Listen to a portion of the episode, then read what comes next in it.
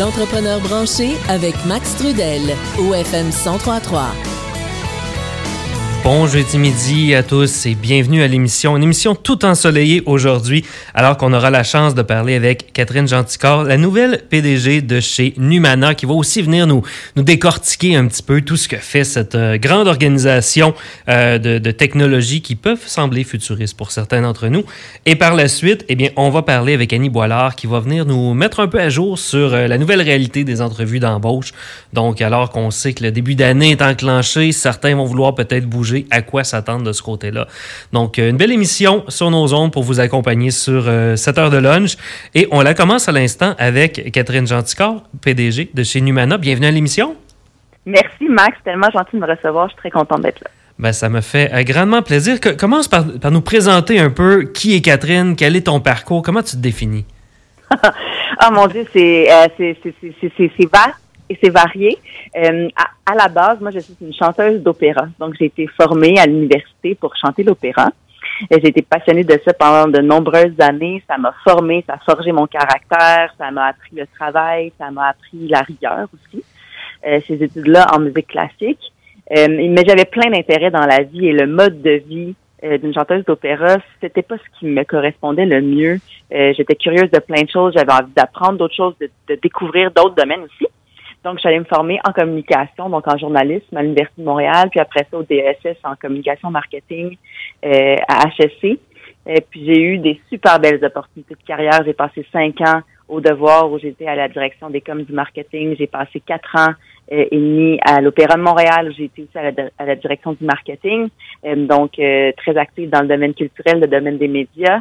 Puis après ça, j'ai décidé d'aller complètement champ gauche, de sortir de ma zone de confort je me suis en allée chez euh, C2 euh, International, qui est une boîte euh, montréalaise qui, euh, dans un premier temps, organise un gros événement d'affaires créatifs à chaque année à Montréal, qui rassemble plein d'acteurs internationaux, des grandes compagnies, des PME, des startups, et puis qui fait du maillage vraiment pour s'assurer que nos entreprises d'ici, puis nos projets d'ici puissent rayonner, puis puis grandir.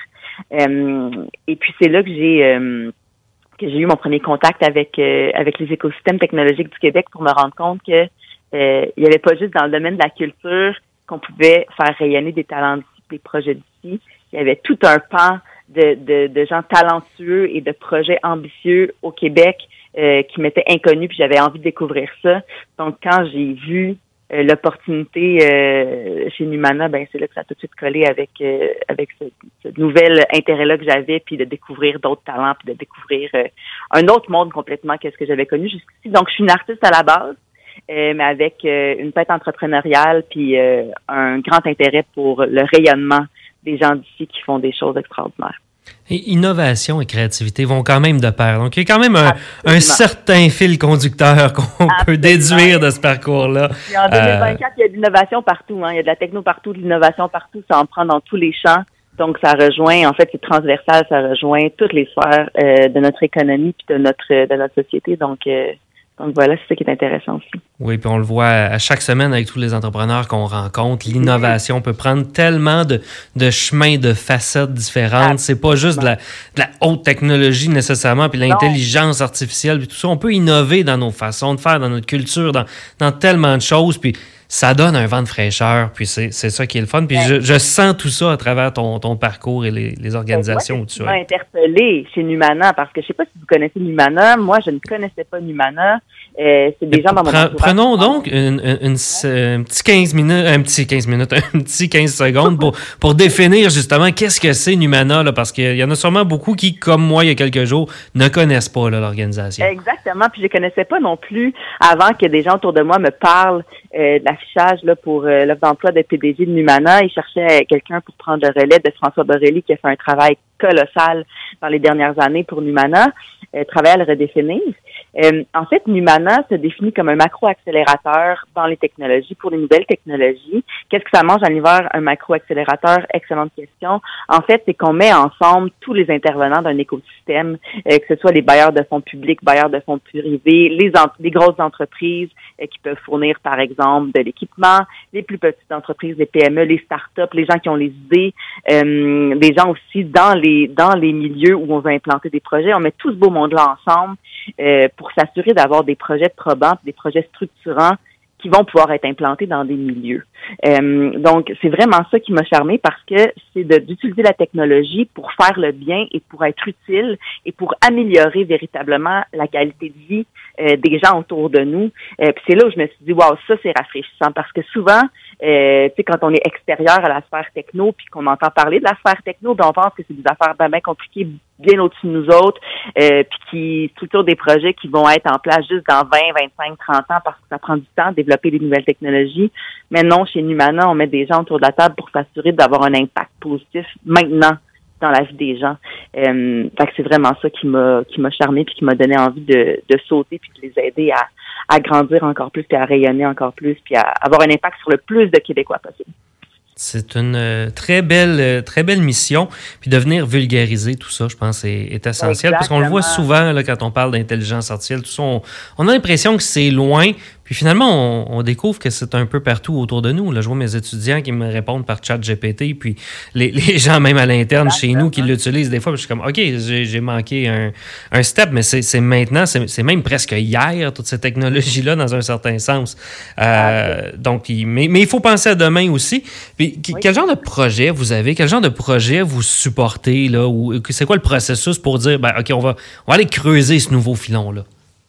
C'est assez vaste, puis c'est drôle parce que des fois, c'est des organisations qui viennent vers nous directement, des fois, c'est le gouvernement qui vient vers nous pour explorer certaines nouvelles technologies ou pour explorer des projets.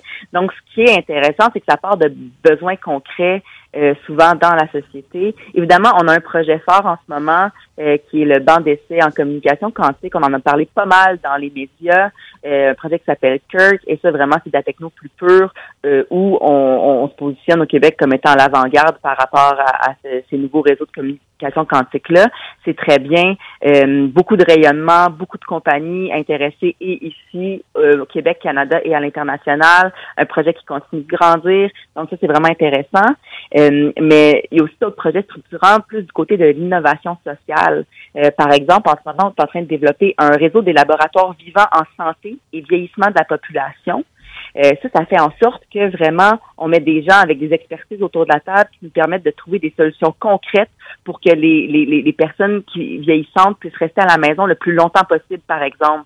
Puis on met vraiment un réseau en place un peu partout au Québec pour que ces, ces pôles-là se parlent puis profitent de l'expertise et des expériences de chacun.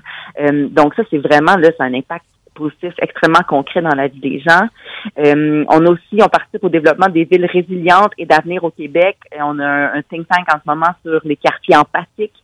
Donc, comment la technologie peut servir pour que, pour que justement, on facilite la communication dans un quartier, on, facilite aussi le, partage, euh, non pas seulement d'informations, mais peut-être euh, d'outils et de, et de connaissances. donc, c'est le genre de projet structurant qu'on met en place permettent vraiment d'avoir un impact. Là. Fait que c'est pas juste la technologie, de la technologie pure, c'est vraiment des applications très concrètes de ce que la technologie peut apporter. Puis de comprendre son impact là, finalement sur, sur notre quotidien. Là. Exactement, parce que oui, ça peut être quelque chose de très techno pur où on se projette un peu plus dans l'avenir, puis qui auront des fonctions très particulières dans des euh, dans des compagnies précises ou dans des dans des industries précises, mais il y a aussi tous les impacts positifs et pas juste parce qu'on parle beaucoup des impacts négatifs aussi, des dangers, des dérives euh, qui peuvent être associés à la technologie, mais il y a, évidemment énormément de positifs aussi qui peut résulter là, du développement adéquat de ces technologies-là, puis de son utilisation euh, intelligente et de manière collaborative surtout. C'est un mot qui décrit beaucoup maintenant, c'est ça, c'est la collaboration de mettre les bonnes personnes autour de la table, qui viennent, qui viennent de, d'environnements différents, qui ont des expériences différentes, mais qui peuvent toutes amener de l'eau au moulin par rapport à une réflexion euh, de société finalement euh, pour euh, augmenter l'impact dans nos communautés.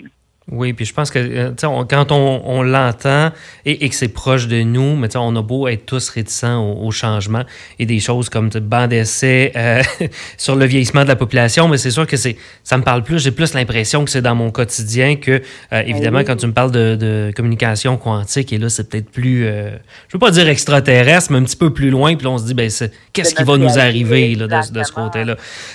allons dans les deux un petit peu, justement. Tu, tu, me parles du banc d'essai euh, excuse-moi, du Living Lab en euh, santé, vieillissement de la population, tout ça. Concrètement, c'est quoi? C'est plusieurs petites initiatives à travers le Québec, puis vous, vous monitorez un peu les résultats, vous ramenez ça ensemble autour de la table pour essayer de trouver la meilleure solution. C'est, comment ça s'organise concrètement, un projet comme celui-là? Ben, c'est exactement ça en fait, c'est que c'est que ça a commencé par un premier groupe qui a commencé une première réflexion. Après ça, on s'est dit ok, on va tester telle chose dans un dans un milieu preneur euh, avec un objectif précis. Puis après ça, on commence à décliner plusieurs objectifs pour essayer de tester plusieurs choses. Fait qu'on s'installe à plusieurs endroits. C'est encore en construction. Il y a, il y a, pas tous ces pôles-là n'ont pas encore été installés. Euh, mais, mais, quel genre de choses est-ce qu'on va tester, justement, juste pour qu'on ait un peu l'image de, de comment ça se passe sur le terrain? Est-ce que tu peux nous en dire un peu ben, là-dessus? comment ça se passe sur le terrain, en fait, euh, c'est vraiment euh, très vaste, je dirais. Mais c'est renforcer les liens entre les acteurs locaux, favoriser le développement économique, social, solidaire, euh, si on devient un acteur de premier plan, comment ça se passe sur le, sur le terrain, euh, c'est vraiment juste de valoriser les ressources locales, de faire en sorte que ces gens-là sur le terrain localement se parlent, euh, qu'on puisse renforcer l'interaction entre ces différents acteurs-là. Euh, fait pour l'instant, c'est surtout des, des, des, des, bancs de communication, de faire en sorte que nous, on installe la communication entre ces gens-là, puis qu'eux peuvent mettre puissent mettre en place une vision pour le lieu où ils sont, pour le lieu où ils s'installent, puis voir ce qu'ils veulent mettre en place euh, dans la vie des, des, des, gens qui ont la population qui sont en vieillissement dans leur dans, dans leur milieu. Euh, donc ça peut être toutes sortes d'applications euh, plus concrètes ou moins concrètes, des idées plus larges, des idées plus focus. Ça dépend vraiment. Là, en ce moment, j'ai pas de d'exemple précis à te donner. C'est en construction, mais mais c'est surtout en ce moment une, une, réflexion qui est globale puis qui éventuellement deviendra plus précise avec des applications précises dans chacun de ces milieux-là, de ces milieux-là, pour vraiment tester des choses concrètes puis, puis mesurer l'impact de ces, de ces choses-là qu'on va mettre en place. Fait que, je reviendrai pour t'en parler, mais pour l'instant, c'est encore en train d'être en réflexion. Assurément. Je pense que c'est un sujet qu'on a traité avec plusieurs intervenants puis qui, qui, nous, euh, qui nous touche toujours parce qu'on on sent que euh, ben, le Québec s'en va là, sans, sans dire on s'en va là euh, précisément. Mais tu sais, je pense que la, population vieillit, ça devient vraiment un, enjeu clé pour le, le, futur de la société, tout ça. Donc on... Non, puis il n'y a pas juste au Québec. Là, on est en train d'avoir des relations aussi avec d'autres pays qui qui ont ce genre de living lab là aussi dans leur dans leur milieu, euh, qui ont, dont on peut aussi profiter de l'expertise. Euh, fait qu'en ce moment, c'est cette réflexion là globale qui est en train d'être mise en place. Puis il y aurait éventuellement des applications beaucoup plus concrètes euh, dans ces living labs là. Mais l'idée pour l'instant, c'est surtout de mettre ce réseau là en place localement et nationalement pour qu'on se parle puis qu'on puisse euh, euh, développer une intelligence commune et collaborative autour de ces enjeux-là de la population vieillissante. Trouver le modèle finalement qu'on va pouvoir appliquer puis répliquer à travers les, différentes populations. chez Numana, on, on gère l'élaboration de ce réseau-là. Mais après ça, chacun des pôles de ce réseau-là aura la responsabilité de développer son expertise ou de mesurer l'impact de ses initiatives à l'échelle locale. c'est là que ça devient intéressant et que le partage devient nécessaire entre les différents pôles. Tout à fait. Partager notre, notre expertise pour grandir tout le monde ensemble, finalement. À travers le Québec, à travers le monde et à travers tous ces, ces projets-là. Euh, euh, je te ramène sur mon projet un peu plus futuriste euh, que, que j'aimerais bien que tu m'expliques un peu. effectivement, là, vous avez mis des, des bancs d'essai de communication quantique à Montréal, à Sherbrooke, dans plusieurs zones d'innovation. Qu'est-ce que ça fait concrètement, la communication quantique, pour, pour, pour moi et, les autres qui sont rendus à la 5G, là, à peu près? Vraiment pas une spécialiste, mais en fait, on le sait que la, la sécurité, euh, c'est le nerf de la guerre en ce moment. Hein, les banques sont là-dessus, les grandes entreprises sont là-dessus. Euh, le but de la communication quantique, de manière très simple et simplifiée, c'est de s'assurer que nos communications soient cryptées de manière efficace, de s'assurer que les pirates ne puissent pas intercepter nos communications. Euh, par exemple, quand on fait des, des transactions à la banque, quand on, tout ça est déjà crypté mais ce n'est pas crypté de manière quantique et, euh, et euh, la communication quantique est en fait, on projette que ce sera la façon la plus sécuritaire de communiquer dans un avenir euh, proche, moyennement proche, disons. donc cette nouvelle technologie-là, qui est la communication quantique, qui utilise des systèmes donc qui sont quand même assez connus là, de, cryptographie, c'est-à-dire quantique, c'est-à-dire on a un Bob, on a une Alice qui communiquent entre eux autres, faut trouver les façons les plus sécuritaires possibles qu'ils puissent communiquer entre eux. Euh, ça, c'est la base. Puis on veut installer plusieurs pôles pour tester justement la, communication éventuelle entre ces pôles-là. Donc, c'est vraiment d'avoir des entreprises qui, qui planchent sur des solutions de communication quantique appliquées puissent venir profiter de nos installations qui vont être à Sherbrooke, donc district, district zone d'innovation du district de Sherbrooke. On a installé d'ailleurs les premiers appareils, Bob et Alice numéro 1 à Sherbrooke la semaine dernière. Donc ça, c'est fait. Il y aurait éventuellement un pôle à Montréal et un pôle à Québec. Ça, ça a été confirmé. On a eu le financement pour ça euh, de la part du Québec et de la part du Canada. Puis on a évidemment des grands euh, des grands collaborateurs euh, comme Ericsson comme compagnie entre autres qui collaborent à ce projet-là. Euh, Femia aussi qui qui qui, qui participe à ce projet-là. Donc donc voilà. Donc c'est vraiment d'être des précurseurs là-dedans, d'avoir un banc d'essai qui nous permet de faire des tests concrets, de mesurer l'impact euh, qu'on peut savoir, que, ces compagnies-là puissent avoir des installations d'équipements en fait euh, pour faire leurs tests puis pour pouvoir euh, apprendre puis faire évoluer leurs solutions. Donc c'est vraiment ça l'idée du banc d'essai. Donc c'est profitable autant pour les compagnies qui développent des solutions que pour que pour les chercheurs en fait qui, qui ont besoin de documenter aussi euh, oui, parce que j'entends dans tes partenaires que les grandes multinationales vont pouvoir mettre un peu à, l'épreuve leur, euh, leur hardware, leur technologie euh, ben, avec les nouvelles solutions qui vont sortir. Puis pour les, les startups, les compagnies d'ici, ben ça, j'imagine que tous ne pourraient pas s'équiper de cette haute technologie-là qui doit probablement coûter assez cher. Donc, on réussit à, faire le, maximum de, de, de, l'équipement, puis de faire collaborer un peu tout le monde. Fait tout le monde y trouve son compte. Ben exactement, eux prêtent les équipements ou tu sais nous les équipements et puis ils peuvent aussi faire partie de la réflexion. On a un comité qui est mis en place avec tous ces joueurs là pour justement diriger un peu les travaux qui seront faits dans ces différents pôles-là. Euh, c'est quoi nos objectifs, qu'est-ce qu'on veut tester exactement, qui aura le droit de venir tester euh, ces solutions euh, sur le banc d'essai? Donc c'est vraiment une structure ouverte où les gens peuvent venir profiter de cette installation-là pour euh, que collectivement, encore une fois, on devienne plus intelligent puis on devienne plus... Euh, euh, ben c'est vraiment ça, qu'on développe l'intelligence collective autour de la communication quantique au Québec, au Canada. Ça, ça c'est vraiment... Et, on le voit souvent, on a, on a une belle expertise, on a un, un bon sens de l'innovation et je trouve très concret en général au Québec. On a des belles entreprises qui poussent et que vous arrivez à supporter. Catherine, un grand merci d'être venu nous donner ce petit aperçu de Numana ce midi. Ben, c'est moi qui te remercie, Max, puis passe une très belle fin de journée. À toi aussi. Restez avec nous. On poursuit en musique et à, la suite, on va parler d'entrevue d'embauche avec Annie Boilard. Développement économique de l'agglomération de Longueuil, fier partenaire de l'entrepreneur branché. Dell, le bras droit en affaires des entreprises de chez nous. Visite delaglo.ca. L'entrepreneur branché se poursuit jusqu'à 13h au FM 1033 avec Max Trudel. Rebonjour à tous. Un grand merci à Catherine Genticard d'être venue nous parler de la, mission et tout l'apport euh, de Numana en termes d'innovation dans notre société, pas juste dans la technologie. Très, très euh, éclairant de ce côté-là. Et un, des points qui m'a euh, qui m'a marqué à travers tout ça est qu'elle est arrivée dans ce poste de présidente directrice générale d'une organisation comme ça à partir d'une offre d'emploi qui a été euh, trouvée, partagée en ligne.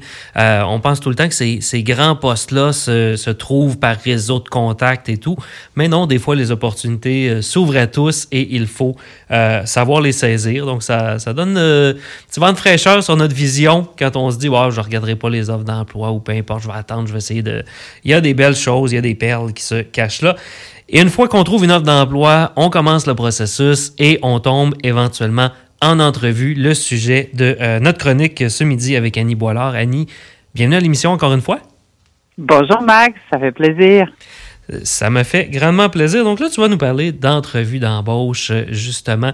Et où est-ce qu'on en est là-dedans? Pourquoi est-ce qu'on parle de ça ce midi? Est-ce que ça a tant changé euh, dans les dernières années?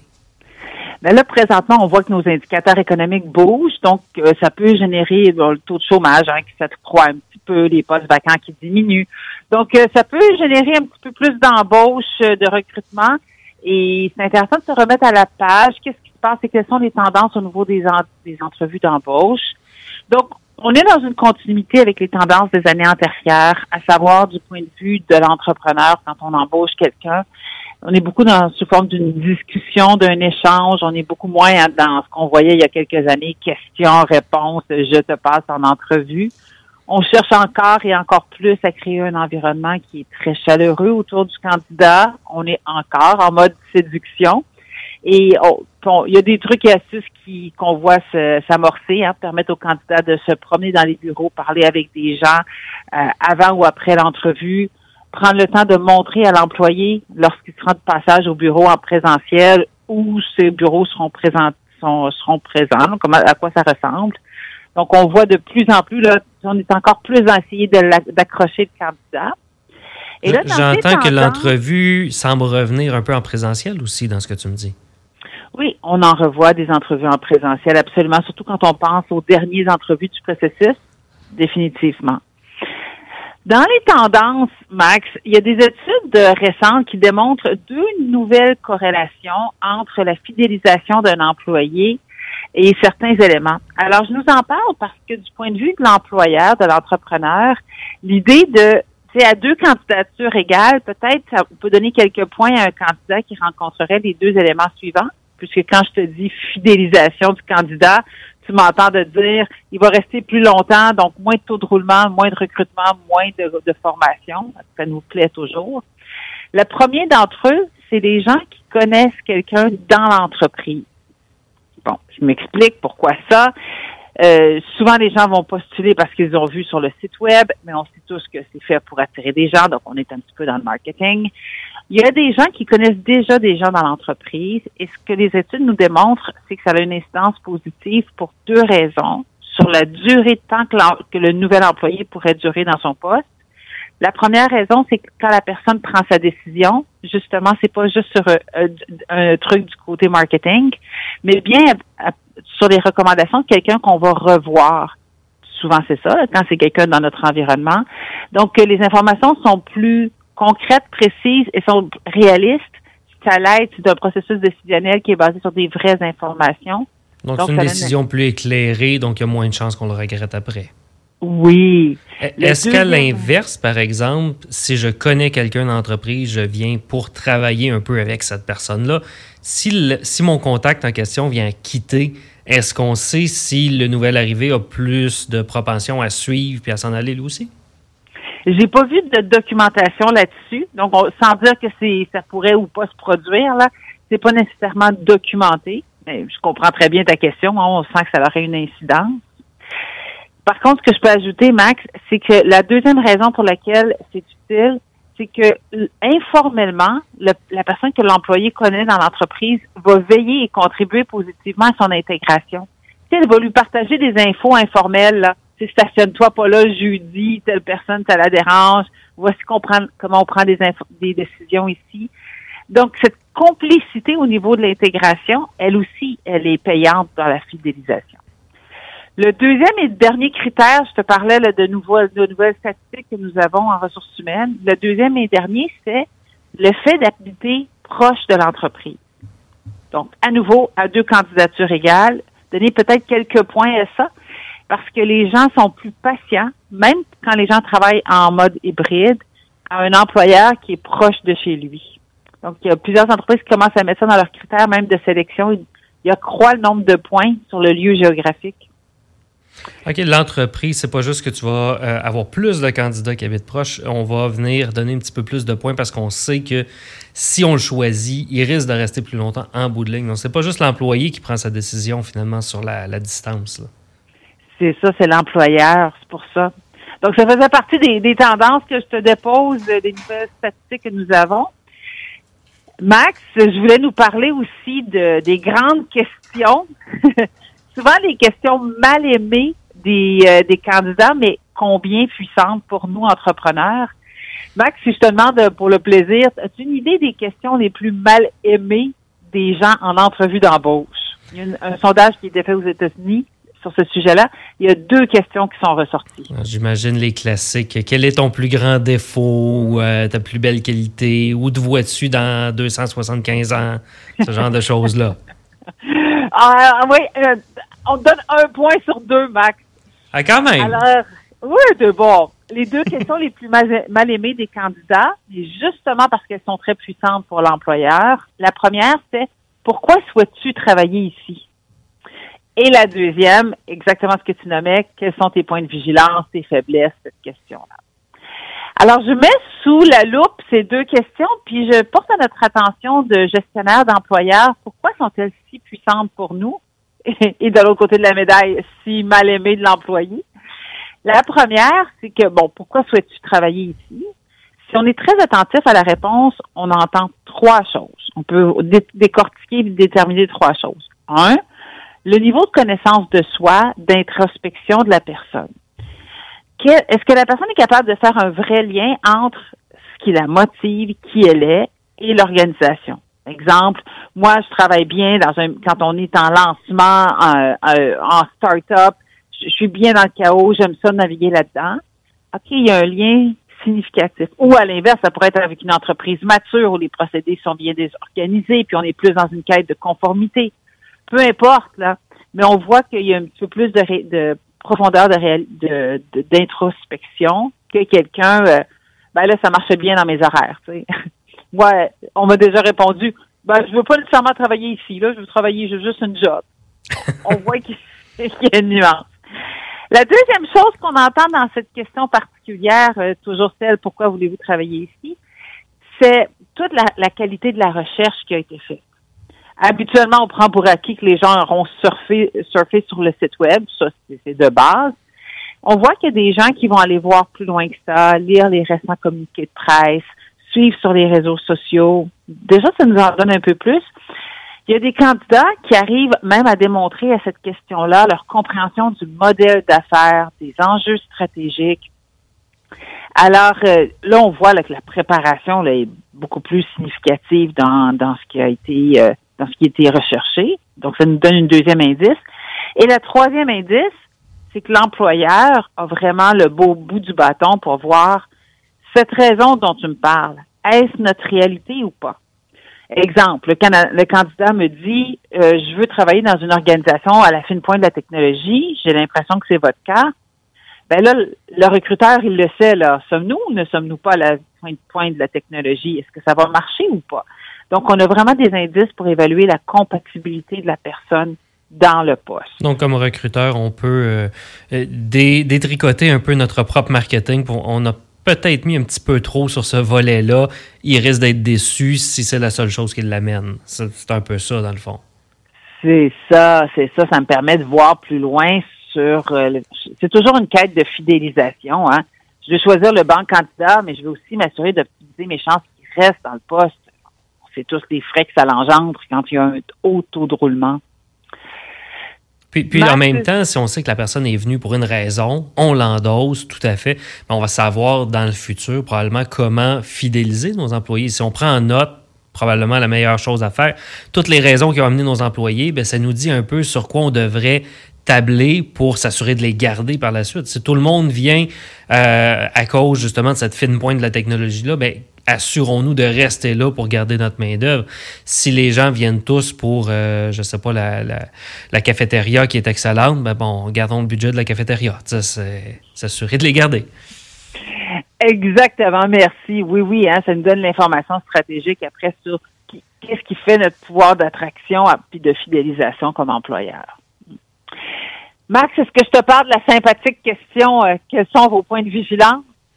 Ah, ben je te dirais, je sais pas si c'est encore la mode, mais je dois être trop perfectionniste. Hein? C'est un cliché facile. Et là, comme employeur, hein, on la connaît, on se les fait faire souvent. Parfois même, cette question-là, elle a évolué, puis elle, est, elle, elle inclut, hormis pour le fait d'être trop euh, perfectionniste ou professionnel, professionnel, quels sont tes points de vigilance? Parce que des fois, on veut les enlever là, du panier de choix de réponse.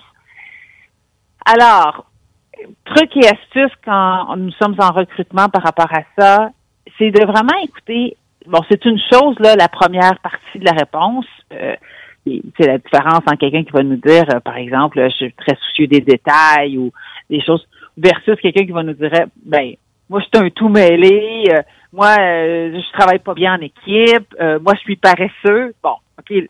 Est-ce que tu l'as vraiment déjà entendu? Paresseux, oui. Pas bien travailler en équipe, oui. Euh, mêlé, euh, des fois j'arrive en retard. Euh, ah oui, les gens font preuve de beaucoup de transparence parfois, c'est même surprenant.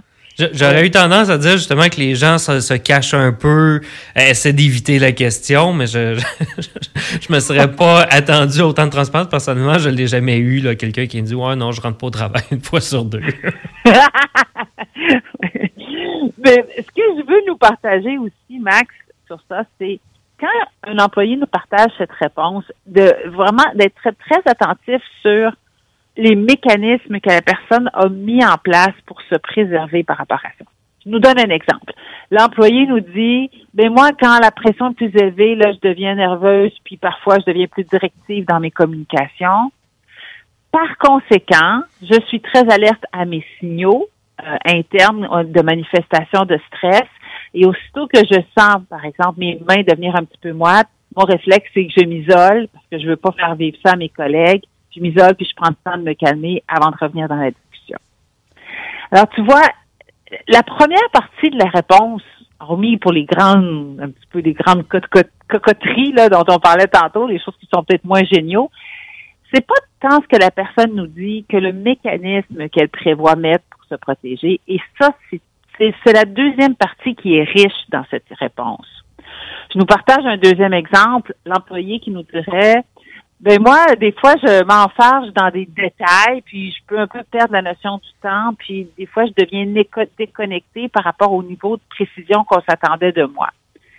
Alors, ce que je fais pour être certain de ne pas tomber dans ce piège, à chaque fois que je fais une tâche qui me prend plus de quatre heures, je me donne comme point de référence de refaire un touch point avec mon gestionnaire, toujours pour m'assurer que je suis dans le niveau de détail dont on a besoin pour ce projet-là on voit à la deuxième partie qui vient nous parler de toute la conscience, de toute l'introspection que la personne, la connaissance de soi dont elle nous parle. Et les techniques, la proactivité pour mitiger les, risques de ce côté-là. Donc, on voit que la, personne non seulement se connaît, mais veut s'améliorer sur ses, euh, sur ses faiblesses en question. Donc, ça, ça nous dit que s'il y en a d'autres qu'on n'a peut-être pas vues, euh, il y a un intérêt quand même de faire mieux.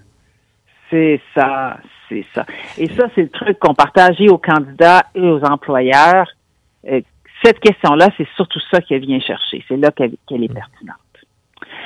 Est-ce que on a encore quelques minutes pour que je te parle? Euh, peut-être, euh, tantôt, tu nous disais, toi, une des questions que tu n'aimes pas, c'est euh, comment tu dit ça, 250 ans, là? Où te vois-tu dans, où, te vois-tu dans 10 ans? C'est surtout quand, quand j'entends quelqu'un demander ça à quelqu'un qui commence sa carrière, où te vois-tu dans 10 ans? Peut-être parce que je suis dans un monde start-up, puis long terme, c'est six mois à peu près. Mais tu sais, j'ai le goût de dire, ben, regarde, rendu là, à la retraite sur une plage, je sais pas, dix ans, c'est tellement loin. Je trouve que ça fait déconnecter de la réalité dans laquelle je vais embarquer demain matin. Donc, effectivement, je la pose pas de mon côté non plus. Effectivement, je concorde avec toi, Max. Ça fait partie des questions dont on dit qu'elles ont mal, elles ont mal vieilli. Euh, il en est ainsi parce que, comme tu le nommes, voyons donc 5 ans, 10 ans, 150 ans, euh, c'est plus au goût du jour. Donc ça, c'est une question qu'on retire généralement. On, voit aussi les, taux de roulement, les gens qui gardent un emploi 2, 3 ans. Si je te demande où te vois-tu dans 10 ans, il y a une chance sur deux, si tu es honnête, que tu vas me dire dans une autre entreprise, parce que c'est la réalité dans laquelle on vit. Euh, donc, je trouve bon, à moins, j'imagine que les gens s'attendent à dire, ben, lui, il veut être directeur, l'autre, il veut garder son poste de spécialiste, des choses comme ça, mais pose-la différemment, j'ai le goût de te dire. Ben oui, bien d'accord avec toi. Hey Max, je nous partage une petite pensée sur tout ce qui a trait aux vérifications de référence lors des entrevues d'embauche. C'est aussi, ça l'a moins bien vieilli, alors, il y a des études qui nous démontrent de plus en plus que ça n'a aucune corrélation, la validation des références, avec la qualité du candidat qu'on va accueillir, là, assumant qu'on fasse une offre d'emploi à cette personne-là. Là, je vais nous faire sourire, puis je nous amène sur un autre continent. En France, encore à ce jour, il y a des processus de recrutement qui impliquent une vérification de la calligraphie des employés. Donc, la façon dont ils écrivent à la main. Pas la grammaire, le, le, look finalement de, de ce qu'on écrit. Ben oui. La façon dont les personnes forment leurs lettres. Alors, pour nous, là, ça nous paraît sur une autre planète. Mais j'emmène ça dans la discussion, Max, parce que lorsqu'on regarde dans ce qui a mal vieilli, dans les indicateurs qui ont les pires, la pire corrélation avec la candidat, la qualité des candidats qu'on retient, le premier en tête de liste, c'est la calligraphie il n'y a aucun lien démontré entre la façon dont la personne forme ses lettres et sa personnalité. Ça, c'est, ça fonctionne. Je, te confirme que je n'aurais jamais eu aucun emploi. à, part peut-être médecin, il paraît que là, les standards sont différents. mais non, sans blague, euh, je ne sais même plus quand est-ce qu'on écrit à la main. On gribouille pour retenir, j'ai l'impression, mais euh, c'est, plus pour nous que pour qui que ce soit. Là C'est ça. Et là, j'amène ça dans la discussion parce que le deuxième critère avec une corrélation qui est, est non démontrée, tout de suite après la calligraphie, c'est la vérification des références. Ce qui se passe, c'est qu'on se rend compte que l'employé va choisir des références qu'il va nous donner. On, se comprend. Alors, euh, avec à la fois la présélection que le candidat a fait et les législations en place qui font que l'employeur peut ultimement à peu près que valider le titre et la durée de l'emploi, ben finalement, ça nous en dit très peu sur la qualité des candidats. Donc, euh, c'est pas quand on dit que ça se compare presque avec l'histoire de la calligraphie, ah, je, t'avoue que là-dessus, par exemple, j'ai eu quelques euh, discussions très, très intéressantes en termes de, euh, de validation de référence avec des gens qui avaient le goût, justement, d'aller plus loin là-dedans, de parler un peu d'où euh, ils voyaient, eux, finalement, cet employé-là se rendre. Puis ça m'a aidé à, mieux, je veux dire, adapter le plan d'intégration de l'employé et de l'amener vraiment là, des choses que lui-même n'avait peut-être pas dites à ce moment-là. Donc, j'ai eu des belles conversations, non, au, niveau des validations de référence, mais je t'avoue que généralement, c'est assez steak, bledin, patate, oui, il est passé ici, oui, il était bon, puis bonne chance pour la suite. Euh, donc, mais ça, ça, peut dépendre. Ça peut dépendre là-dessus. Hey, je vais garder un petit, un petit deux minutes, peut-être, Annie, pour te parler de cette journée nationale du euh, bénévolat qui est pour certains le 29 euh, février. oui. Et Max, les gens reconnaissent ma voix. Hein. Ils savent que c'est moi qui fais la chronique demain, 7h35, euh, avec, euh, avec Charles. Demain, le sujet dont on va parler, c'est le 29 février. Mais là, on peut pas passer ça sous silence. Aujourd'hui, nous sommes ce fameux jeudi. Et on dira un peu à la blague que c'est la journée, la grande journée du bénévolat pour les employés qui ont un contrat d'emploi à durée indéterminée, donc euh, qui sont payés à l'année euh, donc, ces gens-là, aujourd'hui, euh, c'est une pensée pour les employeurs et les entrepreneurs. On ne paie pas plus cher nos employés annuels qui reçoivent un salaire annuel parce que dans cette année bisextile, ils nous donneront une journée professionnelle de plus. Et là, ce qui fait bien, ce qu'on voit pointe à l'occasion, faire preuve de sensibilité, un petit peu de générosité en ce 29 février. Il y a des entreprises qui auront offert le lunch ce midi gratuitement à ses employés euh, à salaire annuel D'autres diront, euh, si tu veux partir un petit peu plus tôt ce soir, pas de problème. Je comprends que c'est la 300, 366e journée de l'année. Il y a des entreprises qui permettent de cumuler quelques heures dans une banque de vacances ou à reprendre plus tard. Euh, c'est un petit peu sensibiliser entrepreneurs, gestionnaires en se disant, bien, aujourd'hui, on a 23 des Canadiens travaillent, je gratuitement. c'est inclus dans leur rémunération des fois, c'est le fun de le souligner puis de faire preuve d'une certaine flexibilité et générosité euh, à leur égard.